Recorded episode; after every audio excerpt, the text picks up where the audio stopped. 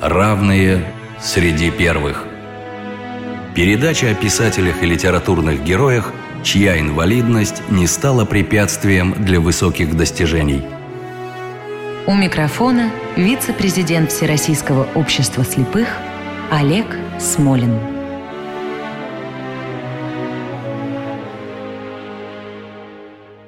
Здравствуйте. Сегодня мы будем говорить о литераторах, которых во всем мире можно пересчитать едва ли не по пальцам одной руки. И действительно, мы постоянно поражаемся человеческой мощи незрячих Гомера и Мильтона, глухого Бетховена, обездвиженного и незрячего Николая Островского. Но все же, на мой взгляд, особое место в этом ряду занимают люди, лишенные одновременно и зрения, и слуха, слепоглухие литераторы. Сегодня мы вспомним три имени. Одно иностранное – Элен Келлер, и два русских – Ольга Скороходова и Александр Суворов. А поможет нам в этом Татьяна Александровна Басилова, профессор завкафедрой специальной психологии и реабилитологии Московского городского психолого-педагогического университета. Здравствуйте, уважаемая Татьяна Александровна. Здравствуйте. Татьяна Александровна, давайте сначала отдадим должное мировой культуре. Я думаю, большинство наших слушателей либо не слышали имя Элен Келлер, а если слышали, то знают о ней совсем немного. Слепоглухая писательница, общественный деятель. Давайте расскажем об этой удивительной женщине. В этом году можно отмечать 135 лет со дня ее рождения, потому что она родилась в 1880 году – в Соединенных Штатах Америки, потеряла зрение и слух в 19 месяцев, до этого развивалась совершенно нормально, у нее уже появились первые слова, она самостоятельно ходила и, в общем, действовала в соответствии с возрастом. Но ее систематическое индивидуальное обучение началось только в 7 лет благодаря домашней учительнице Анны Сулливан – это удивительная да, история, потому что мы другой не знаем, когда учительница 20-летняя, начав заниматься с немножко уже одичавшей 7-летней слепо-глухой девочкой, посвятила ей всю свою жизнь и была рядом с ней до самой своей смерти в 1936 году. Сама Елена Келлер прожила очень большую жизнь. Она умерла в 1968 году. И прославилась тем, что это первая женщина, слепоглухая, получившая университетское образование того времени. Она... То есть 88 лет? Да. Не слабо. Да, конечно, и в последние уже годы ее жизнь не была такой активной, но где-то до вот 60-х э, годов она писала книги, ей написано около 10 книг, и очень много статей. В ее библиографии, ну, где-то 450 или больше да, статей на самые разные темы. Что-то на русский язык переведено? До революции 17 года история вот этой девочки, ослепшей, оглохшей, основанная на ее самой известной книжке «История моей жизни», была очень популярна в России. После революции эти книги не издавались, потому что игнорировалось да, все американские успехи. И у нас практически они ничего не знали. И первое вот издание уже «Новой России» вышло только в 2003 году «История моей жизни». Да, вот она появилась снова в том же переводе на русском языке. Но на самом деле вот до революции были изданы еще некоторые ее книжки на русском языке. Татьяна Александровна, а в чем все-таки секрет успеха в воспитании Элен Келлер? Особая методика или просто постоянное человеческое участие? В чем там секрет? Вы знаете, эта проблема очень многих специалистов по слепоглухоте в мире занимают, и до сих пор идут споры. Я думаю, что успех вот в этом постоянном сопровождении – самопожертвование учителя, да, обучение слепоглухих, потому что 20-летняя с плохим зрением Анна Сулливан, выпускница Перкинса, школы для слепых, у нее была трахома, она тоже плохо видела, но не была слепой, ей помогли. Можно назвать ее, может быть, слабовидящей. 20-летняя девочка имела только э, представление о опыте там Лауры Бриджман, слепоглухой, которая до этого воспитывалась в Перкинсе, да, вот Институте слепых знаменитым в Бостоне.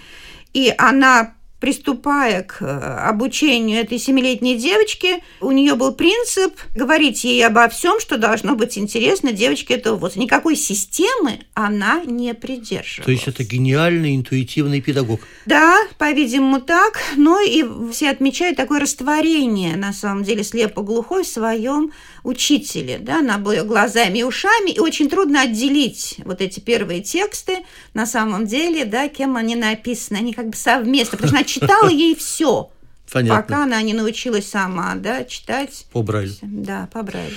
Кстати, я думаю, что, может быть, еще один секрет своего успеха раскрывает сама Элен Келлер. Цитирую.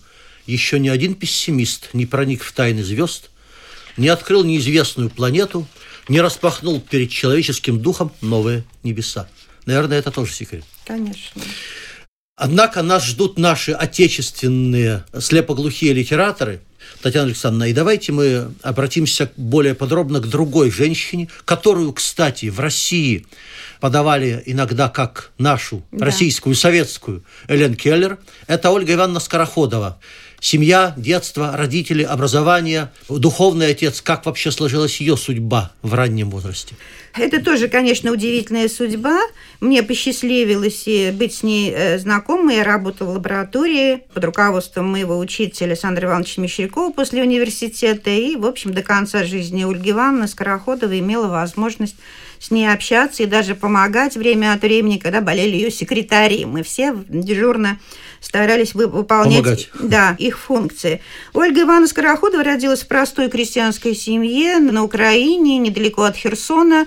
Дата ее рождения была установлена довольно поздно по церковным книгам. Мы сейчас знаем, что она родилась в 1911 году, но рано осиротела, поэтому была такая путаница с точными датами. Когда она родилась, сколько лет ей было, когда ослепла. Можно сказать, что она потеряла слух и зрение примерно по такой же причине, как и Лен Келлер, менингит – но в 7 лет, значительно позже, ее отец ушел на войну, Первую мировую, и пропал, и считался погибшим или пропавшим без вести. А мать, э, когда ей было лет 8, умерла. И она, в общем, осталась в ужасной ситуации, э, не слыша, э, не видя, теряя устную речь, потому что когда ребенок не слышит, как он говорит, речь начинает распадаться. У родственников, которые воспринимали ее как обузу, да, и она, значит, скиталась по родственникам, пока ее не отвезли в Одесскую школу слепых. Но это были 20-е годы, очень голодные, слава богу, эта школа помогла ей выжить.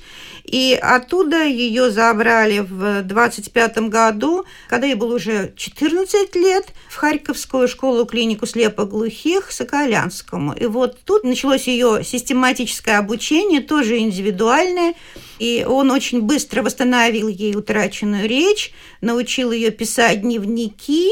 И его цель была вот как бы развить ее самонаблюдение. Вообще он ставил цель обучения, научить слепоглухого рассказывать о своих проблемах. Никто по-другому не формулировал цели обучения вообще, да человека. Такое как бы развитие самосознания. Она писала дневники. Это были очень короткие сначала фразы, которым он заставлял ее возвращаться. И как обогащался ее словарь, она начинала читать, обогащалась ее лексика, ее речи, и она переписывала, сама переписывала под его как бы, да, руководством. руководством свои дневниковые записи, потому что, оказывается, мы помним все, если, да, постоянно возвращаться к своим воспоминаниям. Она вот в этой школе находилась до 1938 года, пока школа не закрылась. В связи с постановлением о борьбе с педагогическими извращениями. Да, да, это было с 1936 года, и потом арестом Соколянского и осталась в оккупации, жила при школе слепых. Потом переехала после освобождения Харькова. Соколянский ее очень быстро забрал в Москве. Он Давайте вернемся чуть назад и спросим. Ольга Скороходова переписывалась с Горьким. Почему великий писатель писал письма простой девушке? Ну, во-первых, Горький тогда был очень популярный да, писатель. Его читали, она его читала, восхищалась. Во-вторых, тогда у него был очень большой интерес именно к Харькову. Он занимался колонией беспризорника Макаренко. Макаренко был подчиненный Соколянскому, потому что Соколянский тогда руководил всем дефектологическим образованием на Украине, а беспризорники тоже входили в эту категорию. Горький приезжал в Харьков, и она написала ему первое письмо, поздравляя его с юбилеем. Он ответил, а потом его эти приезды к Макаренко да, совпали с тем, что он и встречался и с Соколянским, и с Скороходовой, и их переписка продолжалась. Он восхищался, он встречался с Элен Келлер в Соединенных Штатах, потому что Элен Келлер встречалась со всеми выдающимися людьми и со всеми президентами Соединенных Штатов, да, и как бы ее всячески показывали, да, демонстрировали. Была очень известная фигура в Соединенных Штатах, национальная героиня, и Горький тоже ее видел, она его не очень понравилась, и как бы он всячески демонстрировал поэтому свое предпочтение Ольги Скороходовой. Я извиняюсь, еще раз прерву. В свое время я читал довольно много воспоминаний Владислава Ходосевича, и одни из самых замечательных воспоминаний как раз о Горьком. Он говорит о том, что Горького крайне интересовали все выдающиеся достижения человеческого духа, человеческих рук. То есть он был такой сторонник доказательств того, что мы можем преодолеть ограниченность сил природы. Видимо, с этой точки зрения Ольга Ивановна его тоже очень интересовала. Да, конечно, и вот эта дружба с Ольгой Ивановной, с Иваном Афанасьевичем Соколянским, его переписка, я думаю, что во многом помогла, например, освобождению Соколянского после первого ареста в 1933 году. Да? Есть такая версия, что вот Горький тогда очень помог. Но Ольга Ивановна, переехав в Москву, продолжает работу с Иваном Афанасьевичем своими дневниками, и на основе этих дневников в 1947 году выходит ее первая книжка – как я воспринимаю окружающий мир, которая в 1954 году дополняется «Как я представляю окружающий мир», и в 1972 году уже выходит такое полное издание ее «Как я воспринимаю, представляю и понимаю окружающий мир», последнее издание, которое вышло в 1990 году. Ольга Ивановна Скороходова писала стихи, в этих книгах есть ее да, стихи. мы еще к стихам да, мы к этому вернемся. Она была очень активной, так, публичной личностью. Все педагоги Москвы и вообще да, многие педагоги других городов во всех педагогических вузах организовывались ее лекции, да, встречи с ней. И все учителя, активно работающие в то время, я встречала их, они подтверждали, не все видели Ольгу Ивановну Скороходову, это как-то обязательно сказывалось да, на их восприятии инвалидов и возможностей человека. Сейчас мы так вот да, этого не видим, да, такой публичности. Я, кстати, думаю, что было крайне полезно, потому что когда здоровые люди, в частности учителя, видят, на что оказывается способен слепоглухой человек, вольно или невольно возникает вопрос, а на что же тогда способен здоровый при правильном воспитании? Эти книги были оценены, получила она премию Ушинского, тогда это была и приличная сумма денег. Я правильно понимаю, Татьяна Александровна, что достижения Ольги Ивановны скорее достижения в области психологии, чем э, в области литературы, если говорить о прозе, о главной книжке? Да, я думаю, что так. Она написала еще одну книгу, она не издана, лежит в архивах лаборатории, вот, э, в которой я проработала 30 лет, лаборатории обучения и воспитания слепо-глухонемых она когда-то называлась и Мещеряков хотел ей присвоить имя Соколянского, но теперь этой лаборатории уже нет. Институт вообще еле выживает. Ольга Ивановна там проработала до конца жизни. Вторая ее книжка называлась «Мои наблюдения над слепоглухими», в которой она очень подробно описывает всю историю общения вот в этой школе клиники Соколянского и со слепоглухими студентами в Москве. В общем, про все очень подробно рассказывает, но эта книга так и не издана. Да. Татьяна Александровна, а ведь сейчас создан фонд поддержки слепоглухих. Не рассматривался вопрос об издании этой книги? Вы общаетесь с фондом? Понимаете, дело в том, что наследницей трудов Ольги Ивановны выступает ее племянница. Все издательства очень сейчас к этому ревностно. относятся ревностно, да, и ждут истечения да, срока. Срока э, прав, да, авторских и прочее. Поэтому вот я знаю, что до этого были попытки как-то издать или даже переиздать книжку, потому что все-таки она в 1990 году вышла, уже много времени прошло. Но вот такого энтузиазма никто не проявляет. Не знаю, мы это не обсуждали не удержусь от э, высказывания о том, что я являюсь сторонником свободы информации в этом смысле и полагаю, что вечные права и права на интеллектуальные достижения – это разные вещи. Когда мы обмениваемся вещами, у каждого остается по одной. Когда мы обмениваемся идеями, у каждого становится их по Да, я с вами согласна. И я предлагаю сейчас послушать одно из стихотворений Ольги Ивановны Скороходовой. Молодая весна, многозвучий полна, Прилетела из дальнего края, Зашумели леса, заблистала гроза, Пробуждение природы встречая. Первой трелью своей на заре соловей Сад тенистый уже оживляет. Над водой, над землей, над зеленой листвой Лучезарное солнце сияет. Но промчались те дни, когда звуки и блеск Слух мой чуткий и взоры пленяли. Пролетели те дни, те счастливые дни, Будто сны без возврата пропали. Память будет хранить и картины, и звук, Словно отблеск последнего света, Что мелькнул впереди, и сокрылся он вдруг, Начинается тьма без просвета.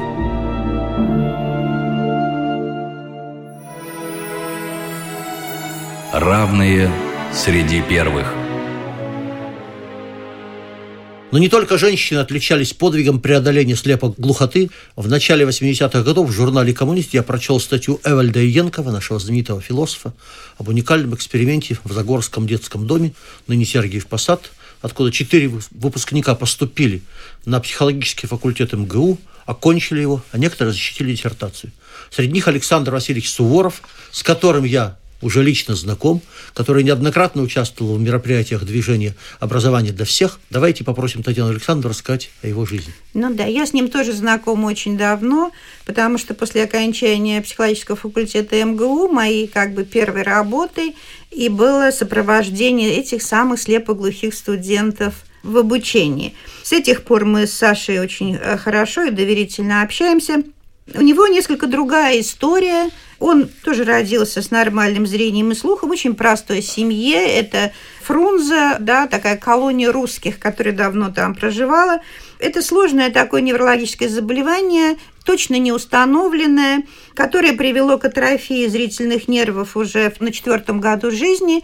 И началось снижение слуха, очень резкое где-то с 9 годов. И к 11 он, в общем, стал глухим с остаточным слухом и слепым со светоощущением. У него осталось светоощущение, и это на самом деле немало, потому что это так помогает, как свет и тень, как он говорит, да, все-таки помогает ему в ориентировке, а остаточный слух позволяет ему с помощью слуховых аппаратов слушать такую музыку, которую он любил с детства, потому что учился в школе слепых 7 лет и даже начал обучаться музыке, но вот глухота это как бы прекратила. С 11 лет он поступил вот в только что открывшийся детский дом слепоглухих, мать привезла его из Фрунзе, и учился там до 71 года, когда вот эту четверку будущих студентов э, МГУ перевели в Москву в экспериментальную группу при вот этой лаборатории, о которой я тут горевала, обучение и воспитание слепоглухих, чтобы они готовились к поступлению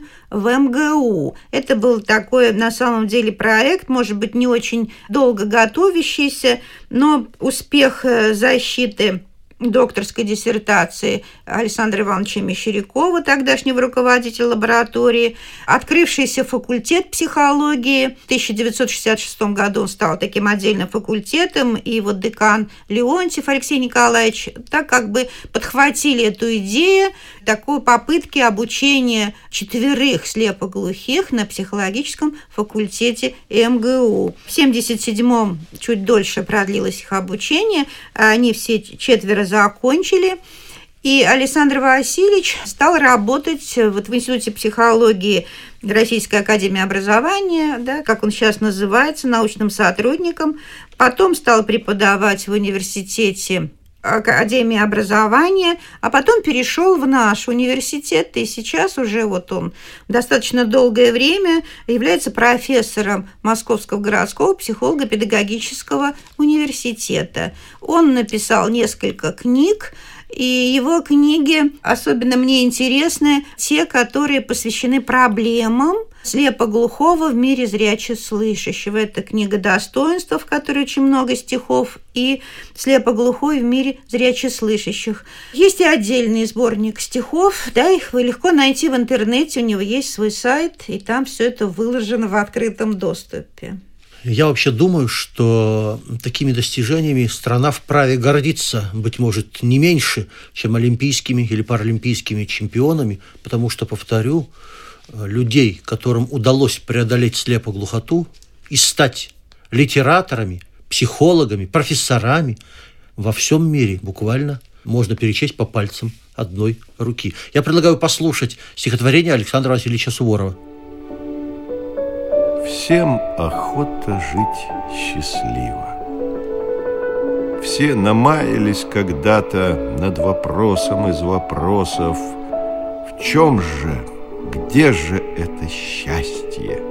Что же значит быть счастливым?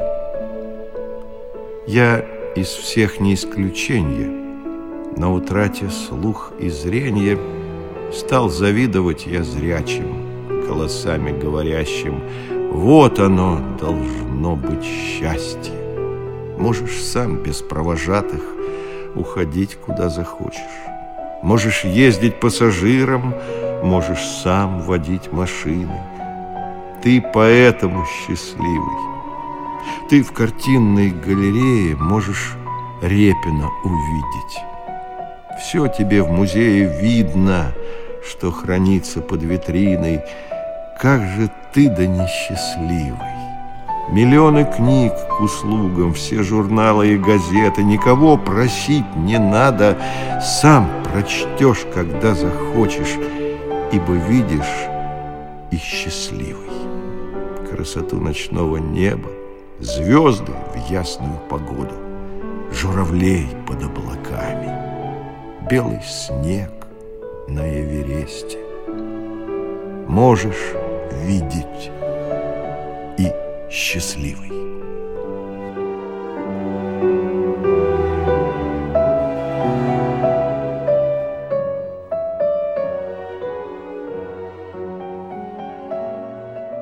Татьяна Александровна, мы уже в основном сказали нашим слушателям, что можно прочитать. А есть ли какие-то книжки о наших героях, которые бы интересующиеся могли прочитать в печатном виде, в интернете, где-то еще?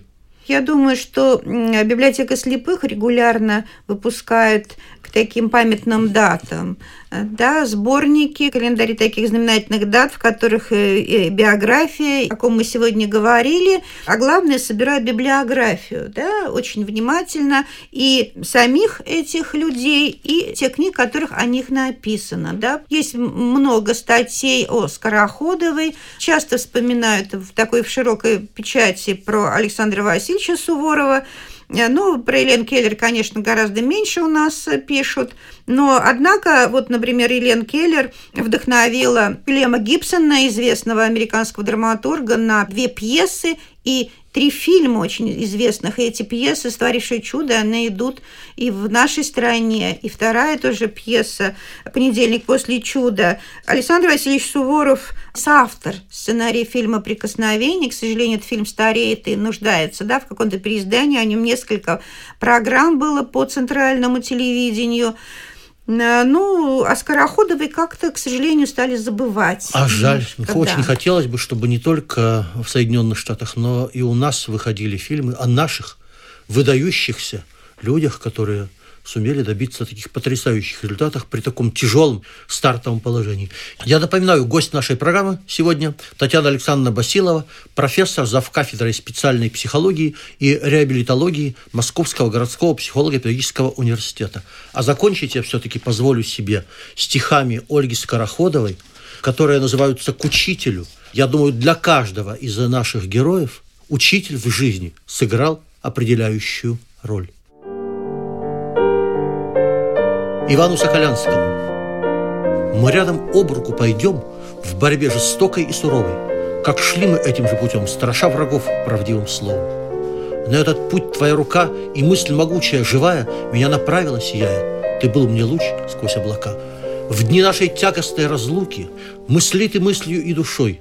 Не сложим мы бессильно руки, но гордо встанем пред враждой. Вражда сильна, а ложь ужасна. Мужайся, крепни и веди меня по прежнему пути. Борьба сурова, но прекрасна.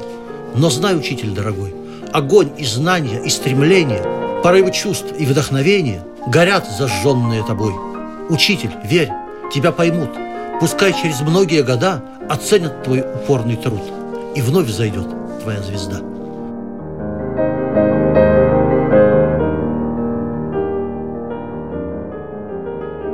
Программа создана при финансовой поддержке Федерального агентства по печати и массовым коммуникациям.